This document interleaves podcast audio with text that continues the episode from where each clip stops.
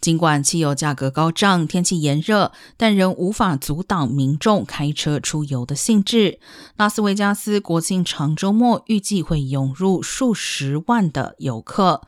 拉斯维加斯会议和游客管理局没有历史数据能预测会有多少人将在七月四号长周末造访南内华达州，但一般长周末和假期能吸引超过三十万名游客。